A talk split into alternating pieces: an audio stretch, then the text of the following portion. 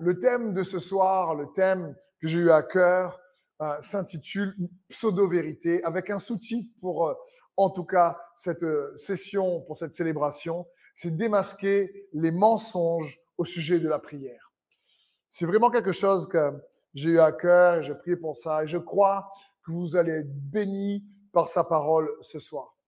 Vous savez, quand j'étais plus jeune, je faisais donc un, sport de combat euh, à l'époque, dans ma jeunesse. Et à un moment donné, je, dans, dans un des entraînements, j'ai eu un blocage au dos, vraiment un blocage au dos. Je suis resté comme ça pendant euh, pas mal d'heures, je dirais, voire deux ou trois jours.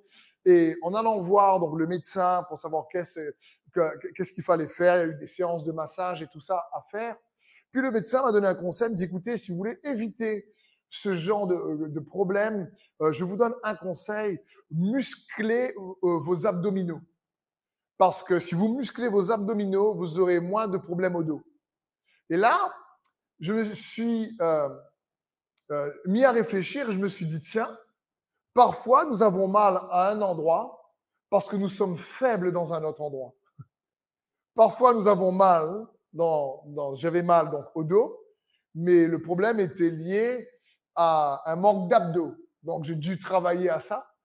Et quelque part, ça me fait penser que spirituellement parlant, c'est souvent la même chose. C'est la différence entre la racine et les branches, entre euh, réellement les symptômes et le foyer. Je prends l'exemple, parfois, on peut être réellement oppressé, on peut être sujet à la dépression parce que le problème n'est pas forcément juste les circonstances difficiles que nous traversons, mais le problème, c'est peut-être que nous avons besoin d'être fortifiés spirituellement. Il faut que les abdos spirituels euh, soient à ce moment-là euh, fortifiés. Et je veux vous encourager, vous remercier de vous connecter parce que je crois qu'il est tellement bon et important pour chacun d'entre nous d'apprendre à nous à investir notre vie également dans euh, la parole de Dieu, dans la foi, pour fortifier notre être intérieur. Je sais qu'on est tous capables d'investir dans des vêtements, dans du matériel, et c'est bien. Mais surtout, ce qui compte, c'est que nous puissions investir pour être fortifiés spirituellement. Ça, c'est quelque chose euh, qui, euh, en réalité, est efficace et rapporte des dividendes pour notre même, notre notre santé morale, notre santé physique. Par exemple, dans 3 Jean au, chapitre 1, verset 2, la Bible dit, Bien-aimé, je souhaite que tu prospères à tout égard et sois en bonne santé comme prospère l'état de ton âme. Ici, ça part d'une prospérité, d'une paix de l'âme qui fait, qui agit sur la santé. Et il dit, je souhaite que tu prospères à tout égard, même à l'extérieur, même dans ton environnement. Mais surtout, tout ça est lié à la prospérité de ton âme et que la, santé de ton âme puisse aussi se refléter sur la santé de ton corps. Donc on voit bien parfois entre le, foyer et le symptôme, c'est pas la même chose. J'avais mal au dos, euh, mais en fin de compte, le mal de dos était lié à un autre problème. Et je crois plus que jamais également qu'il est bon euh, pour nous en tant qu'enfants de Dieu, ou peut-être que tu me regardes pour la première fois, je sois plus que le bienvenu. Il est bon en tout cas en priorité d'apprendre à fortifier notre esprit, notre être intérieur, que notre âme puisse, par notre esprit de plus en plus fortifié, être en bonne santé. Et pour cela, la prière est la clé. La prière est une clé importante pour savoir s'attacher à Dieu, pour pouvoir avoir euh, réellement un, un, esprit de plus en plus euh, fort en Christ. Euh, la prière nous apprend de notre attachement à Dieu réellement à extraire de Dieu sa force. Nous puissions extraire sa paix, extraire sa joie, extraire son espérance. Et ce que Dieu veut, c'est que nous puissions, au travers de la prière, de puiser de sa force, nous décharger sur lui de tous nos soucis, nous décharger sur lui de tout fardeau difficile, afin de nous revêtir par la prière de fardeau, de son fardeau léger. Et donc, la prière est une clé pour entretenir, cultiver notre foi et avoir de plus en plus un intérieur, euh, notre euh, intérieur, que notre être intérieur soit fortifié par euh, son esprit au travers de la prière.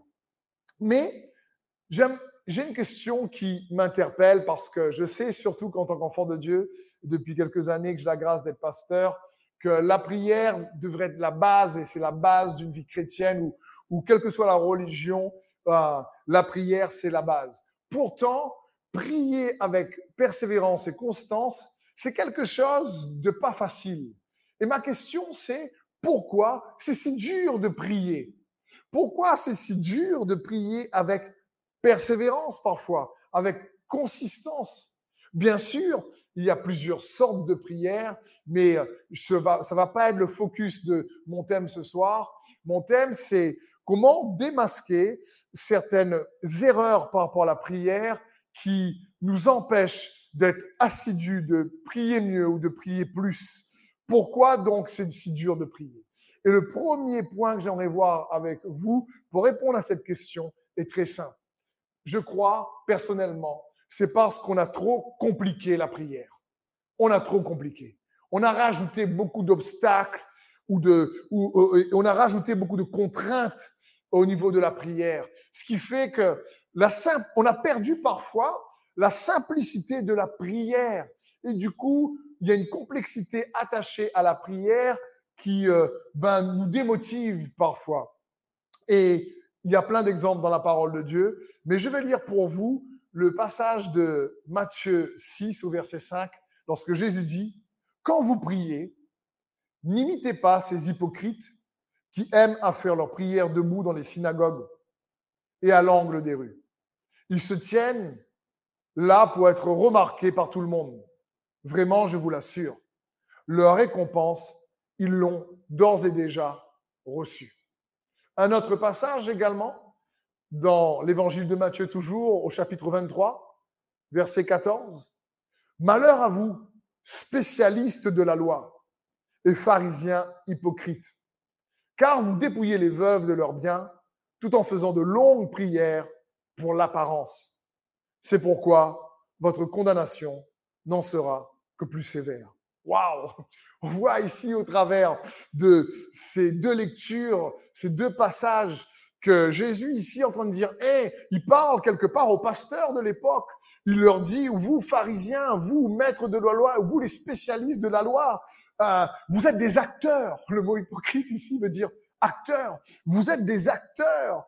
Il dit, vous, le premier verset dit, vous aimez prier euh, à l'angle des rues pour qu'on vous voit. Et, l'idée, c'est, vous faites des prières euh, pour être éloquent, trouver des, des, mots parfois complexes et qui, en fin de compte, amènent les autres, les autres à se sentir parfois inférieurs parce qu'ils se disent, oh, moi, je ne sais pas prier comme ça. Tu as vu toute la phrase magnifique qu'il a dû dire. Ouh là là, regarde-moi comment le pasteur a prié une prière incroyable. Et, euh, du coup, les autres se disent, là, moi je sais pas très bien parler, je préfère pas vraiment parler. Est-ce que Dieu va m'entendre Je sais pas prier comme ça. Et c'est ce que Jésus reproche ici. Il dit aux, pharisiens de l'époque, il dit, eh, vous êtes des acteurs, quoi. Et Jésus dit ici à la foule, surtout dans Matthieu 6, comme on l'a lu, eh, n'imitez pas les acteurs. C'est pas compliqué la prière. Après, il dira dans Matthieu 23, on a lu, mais vous faites de longues prières. Alors, non seulement vous faites de longues prières pour qu'on vous voit selon l'apparence, en plus, vous pensez que Dieu va vous entendre parce que vous êtes éloquent et parce que votre prière est longue. Mais parfois, si c'est trop long, on dort également. On a sommeil, on n'est plus dedans la prière et on, fait une sorte de prière, mais on n'est plus là forcément dedans. Et il est important donc pour nous de comprendre cela. Ici, Jésus est en train de dire, et la prière, c'est pas aussi compliqué que ça. Ne priez pas d'une telle manière où ceux qui vous entourent, on dirait, il y a ce sentiment, à cause de votre éloquence, qu'ils n'ont pas suffisamment peut-être de connaissances selon eux, encore moins le don d'intercession. Et à ce moment-là, il y a un sentiment d'infériorité. Jésus dit non, ne faites pas ça lorsque vous priez. Parce que la prière, c'est une question de cœur en réalité. C'est d'abord une question de cœur. Dieu entend surtout ton cœur lorsque tu pries. Dieu ne va pas dire, oh, le Seigneur va dire, écoute, là, franchement, euh, de quelle église il est, lui? Ah ouais, ouais, de telle église. Cette église-là, je l'écoute bien. Ah, cette église-là, je l'écoute moins. Ah non, non, non. Ah, là, c'est une église vraiment qui prie bien. Lui vient de cette église. Mais Dieu n'est pas comme ça. Dieu ne regarde pas dans quelle église tu es. Il ne regarde pas quelle position tu as. Il ne regarde pas ces choses-là lorsque tu pries. Il regarde le cœur sincère qui s'adresse à lui. Donc, et là, il est en train de dire, surtout dans Matthieu 6 et 23, n'imitez pas ces acteurs. Et nous devons tous donc comprendre que Jésus est en train de dire ici, c'est pas la prière longue, c'est pas la prière éloquente. Non, c'est pas ça. C'est une prière qui vient du cœur. Il dira même dans un autre passage, quand tu pries, ferme la porte de ta chambre et ton Père qui est dans le lieu secret te voit. Il te dit, c'est en toi et ton Père, c'est une question d'intimité en toi et lui, de cœur à cœur, parce que Dieu regarde à nos cœurs lorsque nous prions. Donc le premier point euh, qui fait que souvent on ne persévère pas dans la prière, ou pourquoi c'est si dur de prier, c'est parce que même s'il y a toutes sortes de prières, on a tendance à compliquer la prière, alors que la prière est tout simplement non pas un monologue, mais un dialogue entre Dieu et toi. Ton cœur qui s'exprime envers un Père aimant, qui te voit dans le secret et qui t'entend. C'est juste comme tu parles à une personne. Dieu est une personne, cette personne de la Trinité, Père, Fils et Saint-Esprit, qui t'entend. Le deuxième point, euh, pourquoi c'est si dur de prier? En général, c'est parce que nous avons tous été victimes des déceptions de prières non exaucées.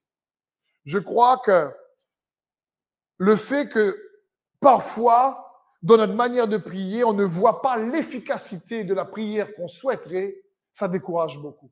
Malheureusement, j'ai déjà entendu beaucoup de témoignages de gens qui sont détournés de Jésus, de la foi, parce que pour eux, ben, la prière ne marche pas, c'est pas assez efficace, il y a quelque chose qui, qui n'a pas fonctionné.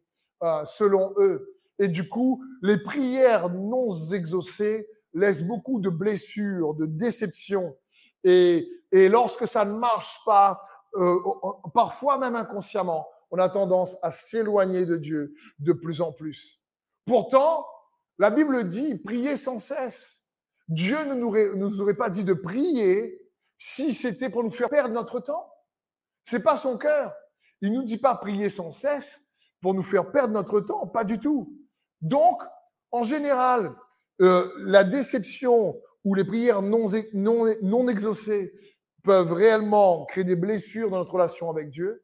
Mais une des raisons que j'aimerais voir avec vous, en tout cas, c'est parce que surtout, on a tordu certaines vérités au sujet de la prière. Et c'est cet exemple-là, avec plusieurs exemples ce soir, que j'aimerais utiliser pour vous encourager à réellement fortifier votre, votre être intérieur par le moyen de la prière, par la prière de foi, afin que votre foi soit fortifiée, parce qu'il est bon d'investir dans sa santé intérieure. Et ça, c'est crucial. Donc, prenons, essayons de voir une ou deux vérités qui a été peut-être tordue, une ou deux pseudo-vérités qui a été euh, peut-être exagérée, qui fait qu'on n'a pas le résultat escompté une des vérités les plus flagrantes qui a été tordue pour moi, en tout cas dans la prière, il y en a plein, mais j'aimerais prendre cet exemple avec vous, c'est lorsque euh, on, lorsqu'on prie et qu'on utilise la parole, parce que oui, la parole en puissance la prière, mais on utilise la parole, mais euh, on l'utilise, on l'utilise pas dans le bon objectif, dans le bon contexte. Euh, et on voit ça, par exemple, dans Jean au chapitre 14, verset 12, lorsque Jésus dit, en vérité, en vérité, je vous le dis, celui qui croit en moi fera aussi les œuvres que je fais. Il en fera même de plus grandes, parce que je m'en vais au Père. Et tout ce que vous demanderez en mon nom, je le ferai, afin que le Père soit glorifié dans le Fils. Si vous demandez quelque chose en mon nom, je le ferai. Et voilà par exemple un verset que tous, moi également, on a souvent utilisé peut-être dans nos prières, mais d'une manière en réalité inappropriée. On dit Seigneur, je te prie dans le nom de Jésus, car tu as dit dans Jean 14, verset 13, que tout ce que je vais demander en ton nom, eh ben, tu vas me le donner. et souvent, on est dedans. Et là, on y va. Et là, on est à fond. tout ce que tu m'as demandé en ton nom. Et on y va à fond.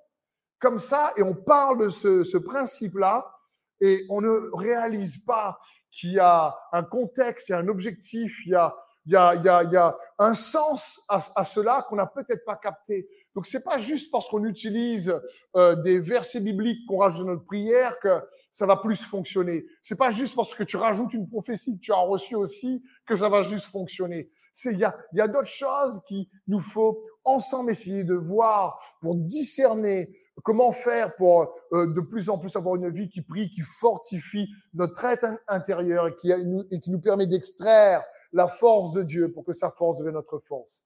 J'ai je me rappelle, et ce genre d'histoire, j'en ai déjà malheureusement entendu, d'une d'une d'une personne qui était vraiment malade.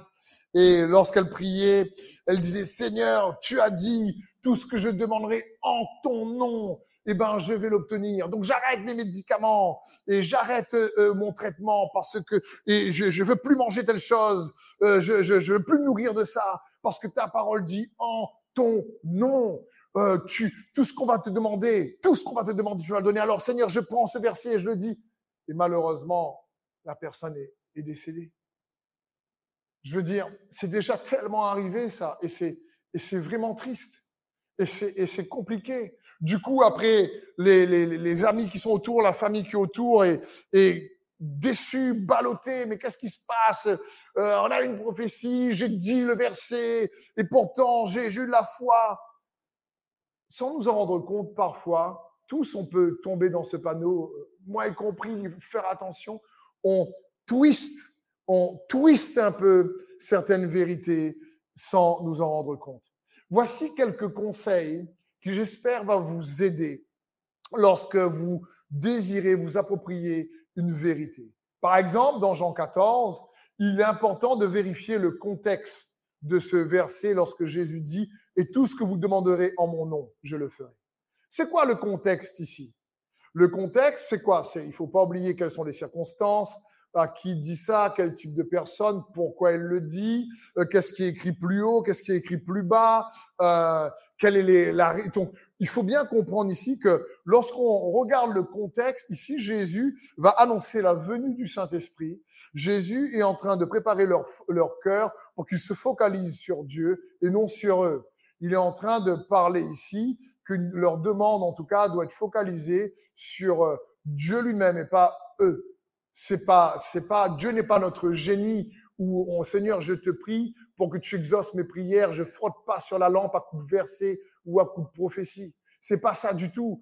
Il n'existe pas euh, pour exaucer nos vœux. Euh, c'est pas ça. Mais on peut, sans s'en rendre compte, arriver à ce genre de choses-là. Et donc, je t'encourage à vérifier le contexte et on va voir dans un instant sur tout ce que signifie en son nom. C'est bien important de, comprendre ces choses-là. Mais surtout dans le contexte, Jésus ici, dans le même passage, le même verset, il nous donne l'objectif. Il dit, tout ce que vous, vous demanderez en mon nom, je le ferai. Dans quel but? Afin que le Père soit glorifié dans le Fils. Il ne dit pas afin que tu aies un super confort de vie, que tu deviennes millionnaire. Euh, c'est pas ce qu'il dit. Il dit, je le ferai. Pourquoi? Il donne la raison pour que le Père soit glorifié dans le Fils. Donc, on ne peut pas utiliser juste ce verset dans n'importe quelle situation.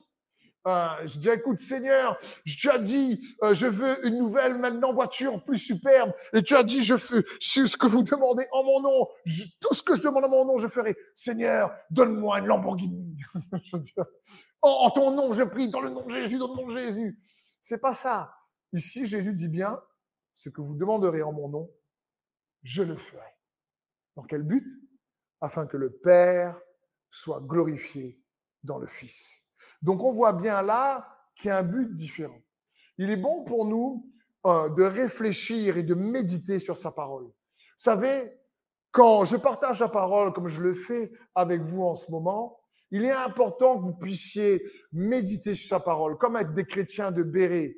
Euh, L'apôtre Paul, quand il est arrivé à Béret, il a prêché l'évangile. La Bible dit que les chrétiens des Bérets sont partis vérifier ce, ce qu'ils disaient est vrai.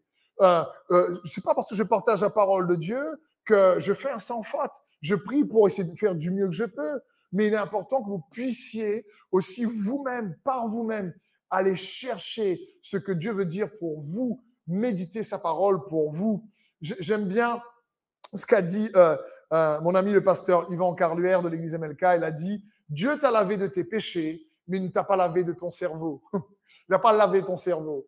Et ça, j'ai aimé son humour. C'était pour nous encourager à méditer, à recevoir. Et je veux vous inviter avec moi, allons méditer, réfléchir ensemble ce que signifie en son nom. En son nom n'est pas une formule magique. En son nom euh, signifie quand Jésus dit ce que vous demandez, tout ce que vous demanderez en mon nom, je le ferai, afin que mon Père soit glorifié. Donc on a vu le but. Il faut que dans notre demande, ben, que le Père soit glorifié au travers du Fils, mais en son nom. Allons réfléchir et méditer ensemble qu'est-ce que cela signifie. Dernièrement, j'ai un ami pasteur euh, dans un autre pays qui euh, m'appelle pour pouvoir avoir les coordonnées et le, les, les, services d'un autre ami pasteur dans un autre pays. Et euh, donc, je dis, écoute, je vais l'appeler pour toi et je vais voir si euh, ben, vous pouvez le rencontrer, il n'y a pas de souci. Et quand j'appelle euh, mon ami pasteur en lui disant que j'ai un autre ami qui aimerait le contacter et être, au bénéfice de son service, et là, j'ai été étonné par la réponse de mon ami, mon ami pasteur qui dit Écoute, Steve, je suis débordé de demandes d'emails et je ne peux pas suffire pour euh, servir toutes les églises et servir tout ce qu'on me demande. Donc, si euh, vraiment ton ami veut se connecter avec nous, qu'il mette dans son email que c'est en ton nom qu'il demande ça. Parce que toi et moi, on a une relation et si tu le recommandes, il faut que je vois que c'est toi pour que je puisse euh, faire le tri dans les centaines d'emails que j'ai. Et là, j'étais interpellé, je me suis dit, oh, ok, Qu'est-ce que cela signifie? Cela signifie que l'ami qui ne connaissait pas l'ami que moi je connaissais, s'il mettait mon nom dedans, eh ben, il aurait été au bénéfice du privilège de la relation que j'ai déjà avec mon ami depuis un moment. Comprenons bien. Je vais prendre un autre exemple, une autre illustration.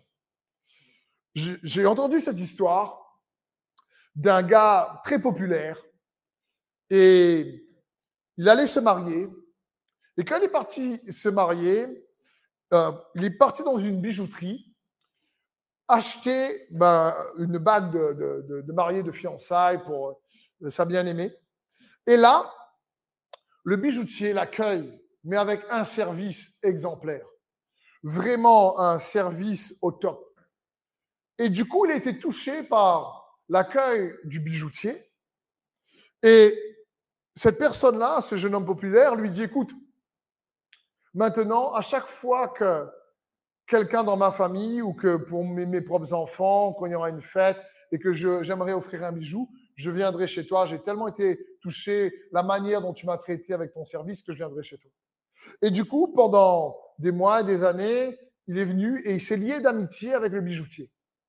Ensuite, il disait au bijoutier, écoute, à chaque fois que j'entends quelqu'un qui veut se marier ou qu'il y a des jeunes mariés qui cherchent des bijoux, même euh, des, des, couples, un mari qui veut offrir un, cadeau à sa femme, etc., je les enverrai vers toi parce que, parce que je te connais et je sais euh, euh, quel est le service que tu fais.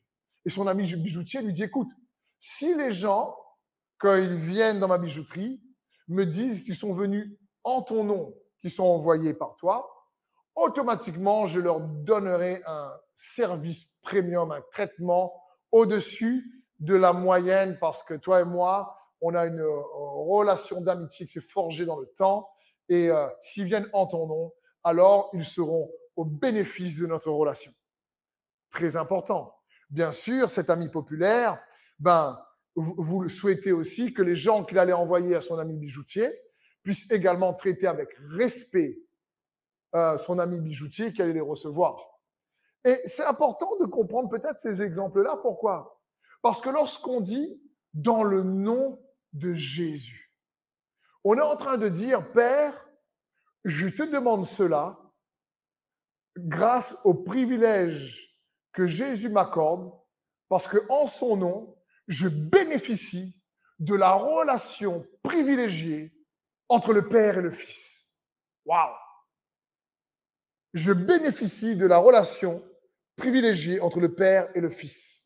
Comme le Père a aimé le Fils et comme les deux euh, réellement s'entendent, quand Jésus dit demande en mon nom, c'est que le Père dit OK, je vais aussi te permettre de, de recevoir le privilège que je donne à mon Fils parce que tu viens en son nom. Ça parle de ça. Tout ce que vous demanderez en mon nom, lorsqu'on comprend, lorsqu'on réalise, lorsqu'on est conscient qu'on est au bénéfice de la relation entre le Père et le Fils, alors il y a quelque chose qui peut se passer. Utiliser le nom de Jésus, c'est user d'un privilège et d'un honneur qui nous accorde grâce, qu'il nous accorde grâce à la relation que Jésus a avec son Père, tout simplement. Et il est bon pour nous de se rappeler ça. Un autre exemple, comprenons bien que lorsque je fais ma demande en son nom, ma foi n'est pas basée sur ma demande, mais sur la grâce qu'il m'accorde d'être au bénéfice de la relation entre le Père et le Fils. Donc je ne base pas ma foi sur ce que je demande quand je demande. Je base ma foi sur la relation entre le, Père et le Fils et l'accès que j'ai à cette relation par le moyen de la foi en lui. J'espère que vous me suivez. Et si, si ça te parle dans le chat, mais Amen. Et euh, je crois que le but, c'est de réaliser que quand Jésus nous demande de prier en son nom, ce n'est pas pour, encore une fois, utiliser une formule magique, mais pour réaliser que on est au bénéfice du plan parfait de Dieu, le Père, le Fils et le Saint-Esprit, et de leur relation pour nous. Donc, je le répète, lorsque je demande au nom de Jésus, c'est comme si la pertinence de ma foi, elle n'est pas basée dans ce que je demande, mais la pertinence de ma foi est basée sur la relation que Jésus a avec le Père. Et je bénéficie de la relation d'amour que Dieu le Père a avec son Fils Jésus-Christ lorsque je demande en son nom. Est-ce qu'on est conscient de cela lorsqu'on prie, par exemple? Donc voilà une première approche qui, j'espère, t'aide lorsque on parle de en son nom. Une deuxième approche qui peut peut-être t'aider, moi, ça m'aide. Lorsque j'ai été euh, enfant chez papa et, maman, je vivais chez eux, si ma petite sœur venait me voir et elle me dit va faire la vaisselle, alors franchement, j'allais l'envoyer gentiment paître. Parce que pour qui elle se prend Pour me demander de faire la vaisselle? Alors qu'elle pourrait peut-être faire elle-même. Mais si elle ouvrait la porte de ma chambre, elle venait me voir, elle me dit, papa t'a dit d'aller faire la vaisselle. Alors là, je réfléchissais un peu plus. Parce qu'elle ne venait pas en son nom, mais elle venait dans le nom de l'autorité de papa. Et là, par contre, je me suis dit, bon, si j'y vais pas et que c'est vrai que c'est papa qui a demandé, hmm, la crainte de la punition commencer à me travailler. Donc, comprenons bien, c'est pareil. Quand on dit dans le nom du Père et qu'on prend une prière au nom du Père, c'est comme si l'ennemi réalise que tu viens pas en ton nom, c'est pas en ton autorité, en ta propre justice, en ta propre capacité. C'est que tu es conscient que tu viens par rapport à, ça, à la capacité du Père qui vit en toi au travers de Jésus-Christ. Donc, voilà juste deux points simples où j'ai essayé avec vous de répondre à cette première question. Pourquoi c'est si dur de prier? Premier point, c'est parce qu'on complique trop la prière. Et le deuxième point, comme on l'a vu ensemble, c'est parce que on est blessé par des prières non exaucées, mais souvent elles sont non exaucées parce qu'on s'appuie sur des pseudo-vérités, sur des vérités qui ont été twistées, euh, un peu tordues si vous préférez. Maintenant, J'aimerais vous aider au travers de cette célébration, ce thème pseudo-vérité, comment démasquer donc des mensonges au sujet de la prière. Comment faire maintenant pour rendre ta prière et ma prière plus efficaces Premièrement, c'est en imitant plus Jésus. Écoute bien ceci. On a appris en tant que, souvent chrétien, en tant qu'enfant de Dieu, à prier à Jésus. C'est bien. Mais il nous faut plutôt apprendre à prier comme Jésus. C'est mieux. Il ne suffit pas de prier à Jésus. Il faut que nous puissions apprendre à prier comme Jésus. Et ça, ça fait une différence énorme. Les disciples eux-mêmes dans les évangiles, lorsque Jésus leur apprend à prier la prière du Notre Père, les disciples eux-mêmes, qui étaient habitués à prier depuis leur enfance, depuis qu'ils sont bébés, ah, ils étaient dans les synagogues, ils ont vu euh, plusieurs pharisiens prier, sacrificateurs, souverains sacrificateurs. Mais il y avait quelque chose dans la vie de Jésus qui les interpellait. Il y avait quelque chose dans la vie de Jésus qui était différent dans sa manière de prier. C'est pour ça qu'ils vont demander à Jésus à un moment donné, Seigneur, apprends-nous à prier. Il y avait une efficacité dans la vie de prière de Jésus qui euh, les interpellait réellement. Ils voyaient que Jésus n'était pas dans des prières euh, machinales ou dans des récitations, il était vraiment dans une conversation, il était vraiment dans sa prière. C'est comme, si vous préférez, j'aime dire, comment faire pour toucher le cœur de Dieu lorsqu'on prie si notre cœur à nous n'est même pas touché lorsqu'on prie? C'est, c'est, c'est, si on n'est même pas dedans la prière, on veut que Dieu soit dedans. C'est pour ça que la Bible dit souvent prier avec supplication également. Parce que quand tu es dans la supplication, tu n'es pas en train de faire semblant. Tu n'es pas en train de faire une, une, une, une récitation ou euh, une prière traditionnelle parce que tu as l'habitude de le faire. Il faut prier le soir avant de dormir, il faut prier avant de manger, il faut prier le matin pour se réveiller. Non, tu n'es pas, pas là-dedans. Tu es dans cette conversation où tu te réveilles le matin. Jésus, merci pour le souffle de vie que tu me donnes. Jésus, cette journée, tu l'as préparée d'avance et je te bénis et je, je sais que tu as préparé des œuvres juste pour que je les pratique. Révèle-les-moi. Tu es dans une conversation où il est là et tu, tu, mets ton cœur dedans. Et les disciples avaient vu ça avec Jésus. Il avait vu qu'il arrivait réellement à faire une différence. Et Jésus lui a dit, mais quand vous priez, dites notre Père qui est aux cieux.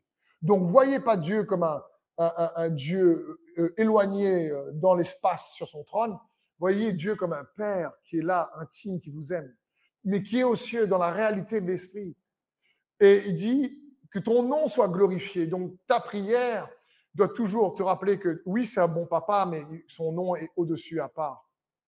Et il dit que ton règne vienne et que ta volonté soit faite sur la terre comme au ciel. il dit toujours, oui, amenez la réalité du ciel sur la terre au travers de vos circonstances lorsque vous priez. Et donc, je crois que cette prière du Notre Père extraordinaire que Jésus a, nous a donné, a donné à ses disciples, et cette prière écrite dans les évangiles, on doit ben, essayer de se l'approprier de mieux en mieux, de plus en plus. Et donc, premier point, comment rendre notre prière efficace? En essayant d'imiter Jésus plus, pas uniquement prier à Jésus ou à Dieu, mais apprendre à prier comme Jésus. Et pour cela, j'aimerais, dans ce deuxième point, pour répondre à cette question, euh, nous amener à considérer peut-être plusieurs choses que la parole considère lorsqu'on prie, afin que ta prière, ta vie de prière et ma vie de prière, nous puissions tous gagner en efficacité. Et il faut donc considérer les si. Il y a souvent dans la parole de Dieu des si. Quand vous priez, la Bible dit bah, si souvent. Si tu fais ça, si tu fais ci. Je prends un des versets les plus connus des chrétiens ou de l'Église avec un grand E dans Jérémie 29, 11. La Bible dit, car je connais les projets que j'ai formés sur vous, dit l'Éternel. Projets de paix et non de malheur, afin de vous donner un avenir et de l'espérance. Quel verset qui déchire. Un verset qu'on peut coller sur le frigidaire, qu'on peut vraiment euh, écrire sur son ordinateur en fond d'écran, qui nous rappelle sa parole. Mais souvent, on prend ce verset et on s'arrête là. Et on oublie la suite. La suite au verset 12, c'est Vous m'invoquerez et vous partirez. Vous me prierez et je vous exaucerai.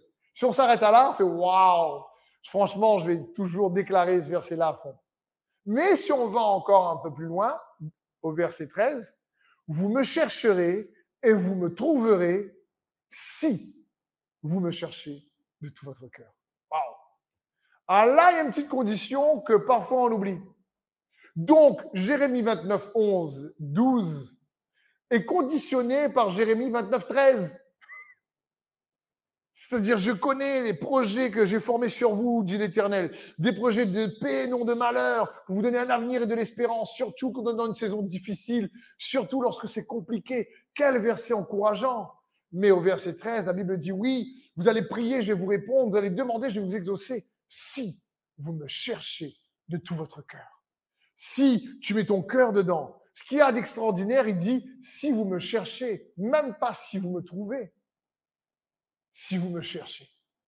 Waouh Et je crois que ce verset devient encore plus encourageant lorsque tu réalises que ça devient une vérité à laquelle tu peux t'approprier si tu le cherches pleinement de tout ton cœur.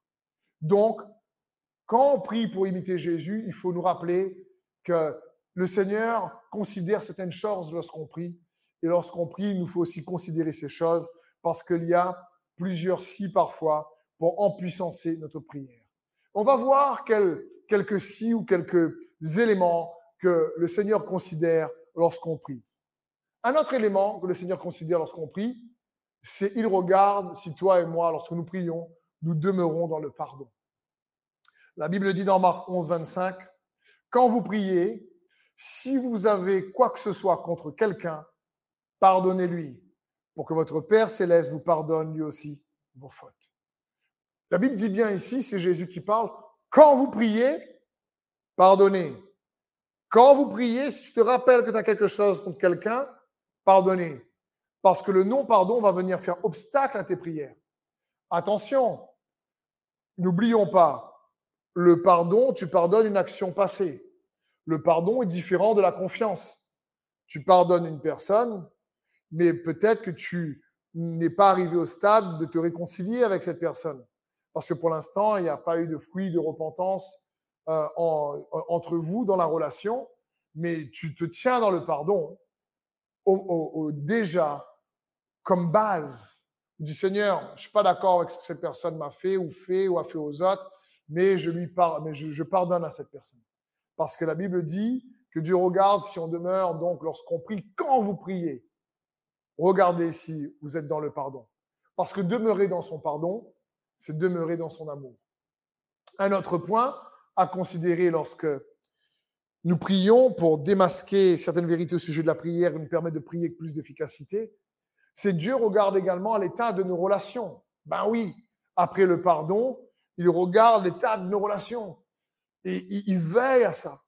Matthieu 5, verset 44 nous dit, mais je vous dis, aimez vos ennemis, bénissez ceux qui vous maudissent, faites du bien à ceux qui vous, à ceux qui vous détestent et priez pour ceux qui vous maltraitent et qui vous persécutent.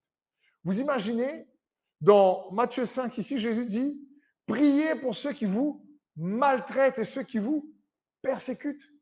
Il est en train de dire ici, écoute, quand tu pries, fais attention de ne pas laisser tes ennemis qui te maltraitent euh, réellement, toi aussi, t'amener à les maltraiter en retour. Fais attention.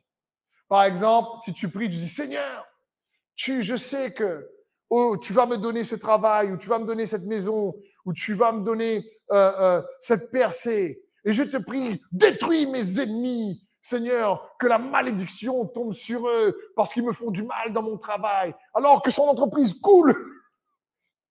C'est ça, c'est ce genre de prière-là, bah, Dieu écoute vraiment pas. C'est pas ce que Dieu veut. Parce qu'on voit ici, quand vous priez, il dit attention, il dit, priez pour ceux qui vous maltraitent et qui vous persécutent, afin d'être des fils de votre Père céleste. En effet, il fait lever le soleil, son soleil, sur les méchants sur les bons. Il fait pleuvoir sur les justes et sur les injustes. Il dit ici, si tu veux recevoir la pluie de bénédiction que Dieu a pour toi, reste dans la bénédiction. Attention, donc, quand tu pries, il faut veiller aussi à l'état de cœur au niveau des relations. Pardonne, ça ne veut pas dire que tu marches avec ton ennemi. Ça ne veut pas dire quand tu pardonnes à ton ennemi, que tu pries pour lui, que tu manges avec lui. Si la personne c'est ton ennemi, mange pas avec lui. Si la personne c'est ton ennemi, ben bien sûr, ne euh, te réconcilie pas avec, mais pardonne. Mais dis au Seigneur, écoute, bénis-les, Seigneur. Et un autre exemple, la relation dans le couple compte pour Dieu lorsqu'on prie. Surtout pour nous les hommes, la Bible dit dans 1 Pierre 3, 7, Marie, Vivez de même en montrant de la compréhension à votre femme, en tenant compte de sa nature plus délicate. Montrez-lui de l'estime, car elle doit hériter avec vous de la grâce de la vie. Agissez ainsi afin que rien ne fasse obstacle à vos prières. Waouh Ici, pour nous, Marie, quelle responsabilité?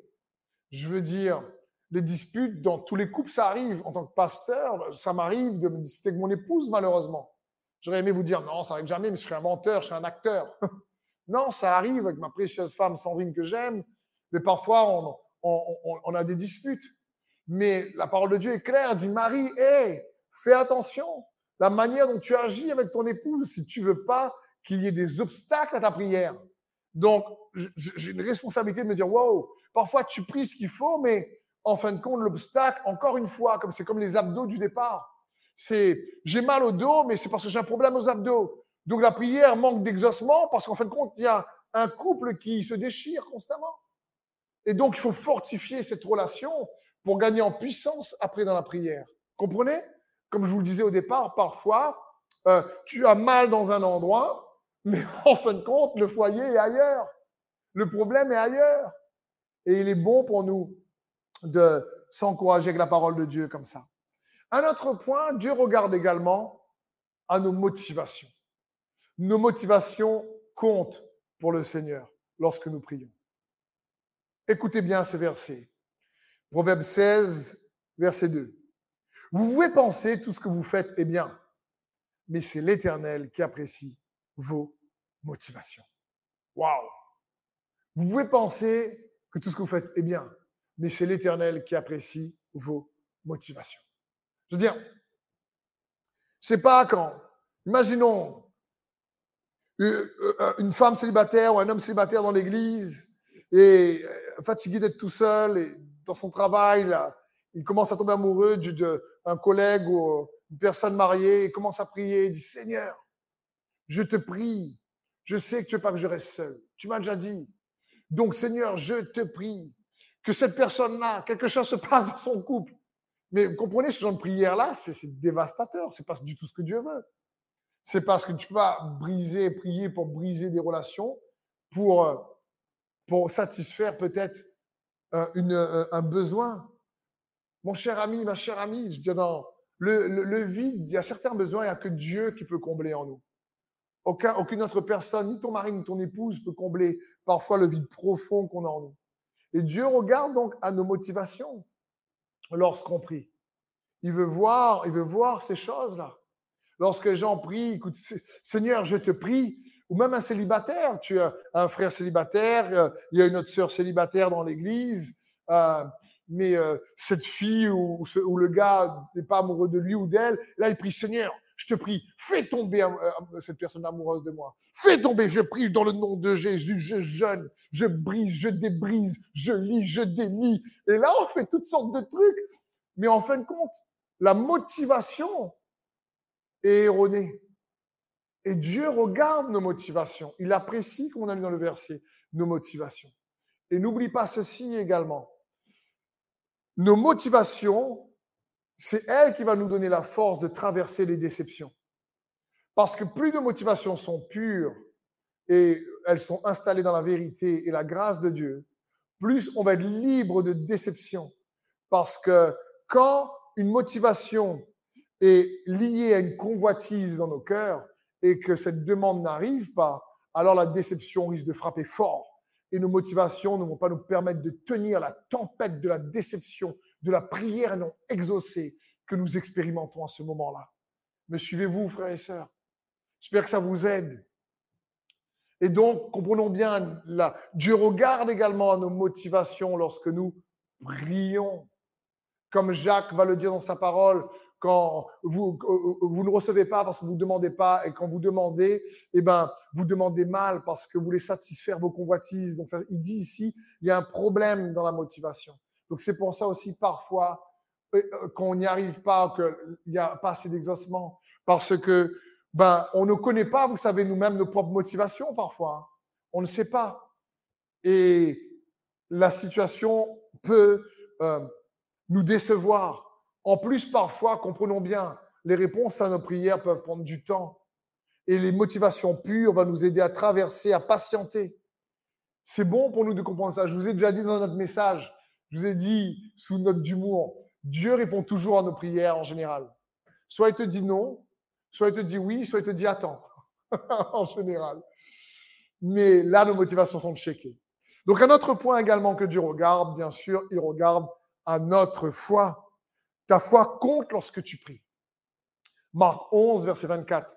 C'est pourquoi je vous le déclare. Tout ce que vous demandez dans vos prières, croyez que vous l'avez reçu et cela vous sera accordé. Croyez que vous l'avez reçu. Waouh! Et tout à l'heure, on a lu dans le verset 25 plus haut, Dieu dit, ayez foi en Dieu. Ça parle, ayez juste le, le, ayez foi en Dieu, le verset plutôt qui précède le verset 24 ici. Jésus dit, ayez foi en Dieu. Quand vous priez, croyez. Et il veut dire pareil, croyez comme Dieu. Ayez foi en Dieu. Ça signifie apprenez à croire comme Jésus. J'aime dire croire en Jésus nous sauve, mais croire comme Jésus ben, nous renouvelle, nous transforme, nous affermit. Euh, et c'est bon pour nous de comprendre ça. Un autre passage dans Matthieu 9, au verset 29, nous dit ceci. Alors il leur toucha les yeux en disant, qu'il soit fait selon votre foi. Qu'il soit fait selon votre foi.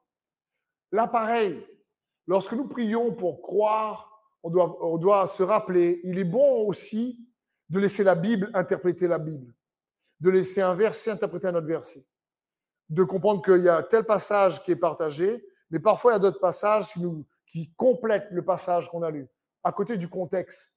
Pour pas tomber dans des pseudo-vérités, il faut aussi réfléchir et méditer et trouver parfois d'autres passages très appropriés qui viennent compléter certaines donc euh, vérités pour bien ressortir avec tout l'essence même de cette vérité. Par exemple, quand la Bible dit prier avec foi, lorsqu'on prie avec foi, c'est par la foi et pour la foi. Dans Romains 1, verset 17, c'est un verset très connu, la Bible dit, mais par lui, la justice de Dieu est révélée par la foi et pour la foi. Ça parle de quoi ici, lorsque on dit ces choses-là? Ça parle que quand tu reçois, que tu crois, c'est ce que tu as entendu, donc tu dis dans le nom de Jésus, tu pries par rapport à la foi, parce que la foi vient de ce qu'on entend, et ce qu'on entend de la parole de Dieu. Mais cette foi-là, elle va produire en toi également de la foi pour que tu dépendes plus de Jésus. Par la foi et pour la foi. La foi, c'est lui faire confiance. C'est quand tu pries par la foi, c'est pour grandir dans ta confiance en Dieu. C'est dans ce sens. Et Dieu regarde également à la foi que nous avons, selon la mesure de notre foi. Il sera fait selon la mesure de notre foi, nous dit la parole de Dieu. Et donc, il est bon, bien sûr, d'avoir une foi fortifiée. Un autre point que Dieu regarde, bien sûr, il regarde surtout à sa volonté. Sa volonté compte beaucoup surtout. 1 Jean 5, verset 14. Nous avons auprès de lui cette assurance. Si nous demandons quelque chose conformément à sa volonté, il nous écoute. Et si nous savons qu'il nous écoute, quelle que soit notre demande, nous savons que nous possédons ce que nous lui avons demandé. Là, pareil, quelle que soit notre demande, il nous écoute à condition que, quelle que soit notre demande, soit en accord avec sa volonté. Et non pas quelle que soit notre demande selon notre volonté. Et il est bon pour nous de comprendre ça. Donc, une prière que je t'encourage à faire, que moi j'aime faire ou que j'essaie de faire, c'est je prie pour apprendre à soumettre ma volonté à la sienne. Je dis, Seigneur, apprends-moi à aimer ta volonté. Comprenons bien ceci.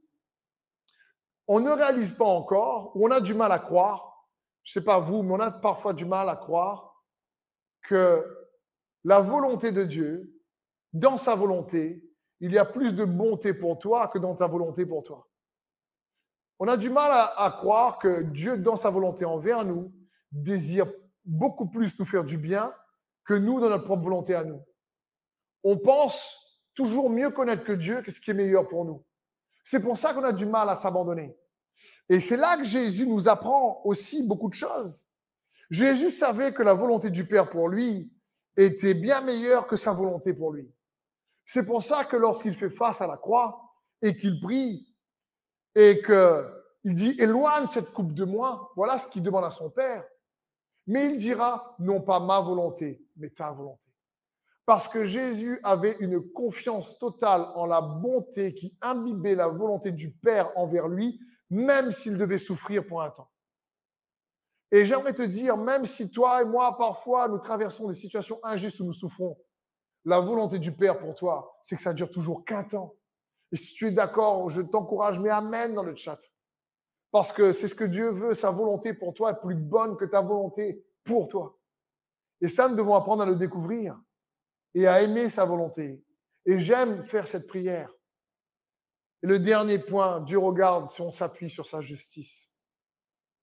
C'est-à-dire si on réalise que lorsqu'on prie, on ne prie pas à cause de notre propre bonté, on ne prie pas à cause de notre propre mérite, on ne fait pas une demande à Dieu à cause de notre propre mérite. C'est pas basé notre prière, notre justice n'est pas basée sur nos mérites, mais sur son mérite. En son nom signifie ça également.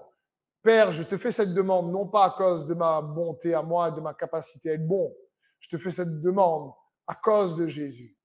J'ai déjà vu des personnes euh, prier, et je me souviens d'une situation euh, il y a quelques années en arrière, de quelqu'un qui aimait Dieu vraiment.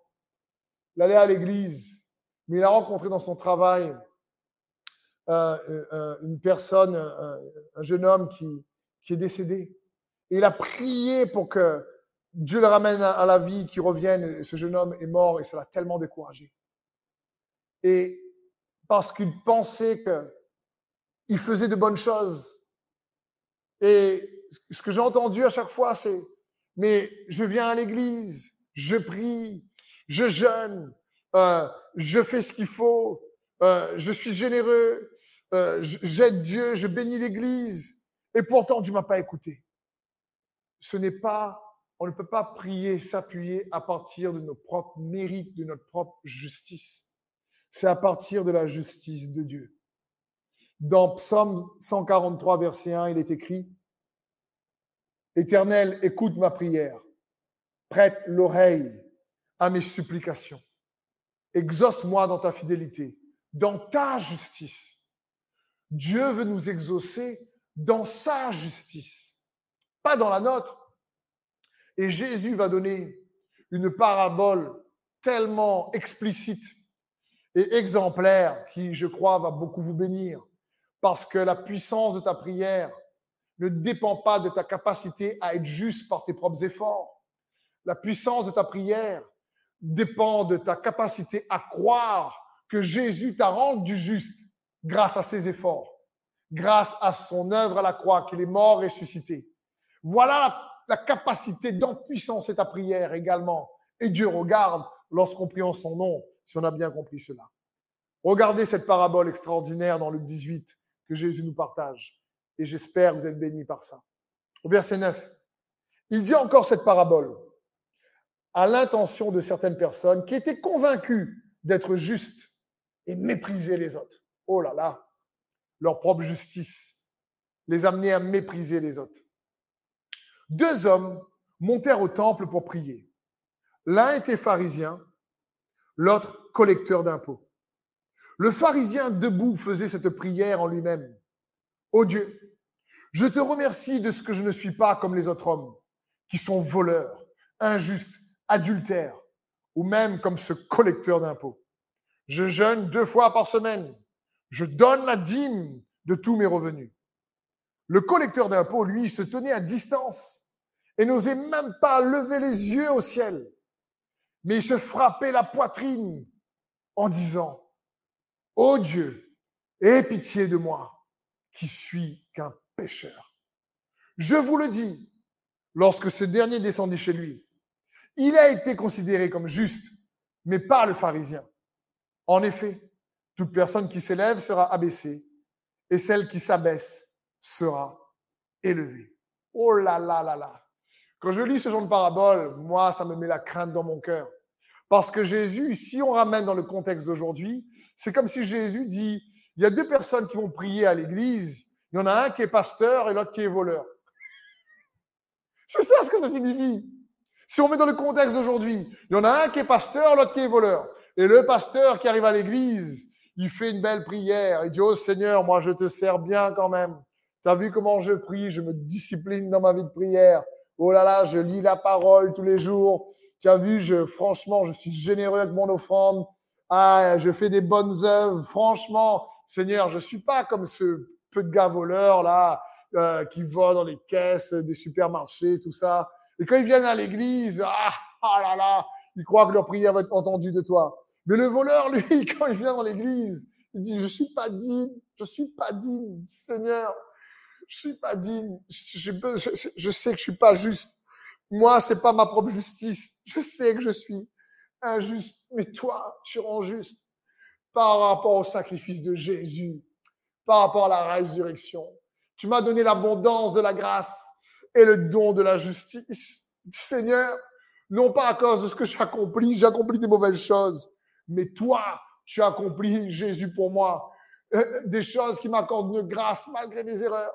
Et Jésus dit ici, mais lorsque le voleur est descendu chez lui, lui, il a été justifié. Mais le pasteur, non. aïe, aïe, aïe, aïe, aïe. C'est pas bien ça. C'est pas bien. Et ici, il nous faut comprendre, quand Jésus dit il est considéré comme juste, cela signifie en fin de compte que sa prière a été entendue et l'intervention de sa justice va intervenir. Il va exaucer la prière à ce moment-là du pécheur. C'est comme si le pharisien dans cette parabole croyait que son rang spécial allait lui donner une faveur particulière. C'est comme s'il avait atteint un grade dans l'esprit. Tu vois, il avait atteint un, grade, il a atteint un rang spécial. Lui, il est dangereux. Il est apôtre, prophète, il est euh, euh, évangéliste spécial. Le gars, lui, c'est un ministère de folie qui déchire. Lui, quand il prie, le rang spécial, les étiquettes, le grade, tout ça sur l'épaule, sur le front, partout, sur la joue, fait la différence. Mais en fin de compte, euh, non, ici, Jésus de dire, c'est pas ton rang spécial qui fait que Jésus écoute ta prière. Frères et sœurs, c'est pas parce que je suis pasteur que je prie mieux que vous, pas du tout. Je veux dire, on fait les requêtes de prière à la fin de célébration, mais comme vous, c'est dans le nom de Jésus. C'est grâce à son sacrifice à Jésus. C'est grâce à ce qu'il a accompli pour toi, pour moi, à la croix. C'est grâce à son sang versé. C'est grâce réellement à son corps qui a été meurtri. C'est grâce réellement euh, à, à, réellement sa résurrection que nous pouvons tous, toi et moi, prier en nous appuyant avec foi sur ce qu'il a accompli et sur qui il est pour empuissancer notre prière. Ça, ça fait la différence. Comme le, voleur ou le pécheur, à ce moment-là dans la parabole, il s'est appuyé, lui, sur la grâce et la miséricorde de Dieu. Il s'est appuyé sur la bonté de Dieu. Il s'est pas appuyé sur sa propre justice.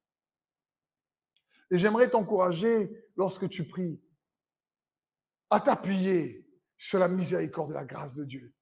Comme cet homme dans Luc 18, avant toute chose.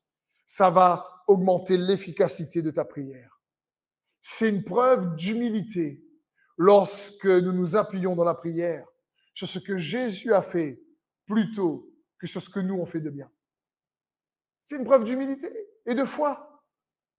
Donc, pour rendre ta prière plus efficace, n'oublie jamais que c'est la prière fervente du juste qui est efficace, comme nous dit Jacques 5, verset 16. Quand un juste prie, sa prière a une grande efficacité. Mais ce juste n'est pas juste à cause de ses efforts ou de sa propre bonté ou de ses bonnes actions, de son propre mérite et de sa propre justice. Pas du tout. Ce juste est juste parce que par la foi, il croit et il reçoit l'œuvre de Jésus-Christ et sa miséricorde et l'abondance de sa grâce et le don de sa justice. Il croit en la mort et à la résurrection de Jésus-Christ et il prie dans le nom, dans le privilège et les bénéfices qui lui ont été accordés par Jésus à la croix, afin que sa prière gagne en efficacité. Ce n'est pas un rang spécial, ce n'est pas une étiquette spéciale, ce n'est pas un ministère spécial qui ta prière. C'est ce que Jésus a accompli qui donne de la force et de l'efficacité à ta prière. Parce que lorsque tu reçois ce que Jésus est et ce qu'il a fait, alors la prière fervente du juste a une grande efficacité. Amen.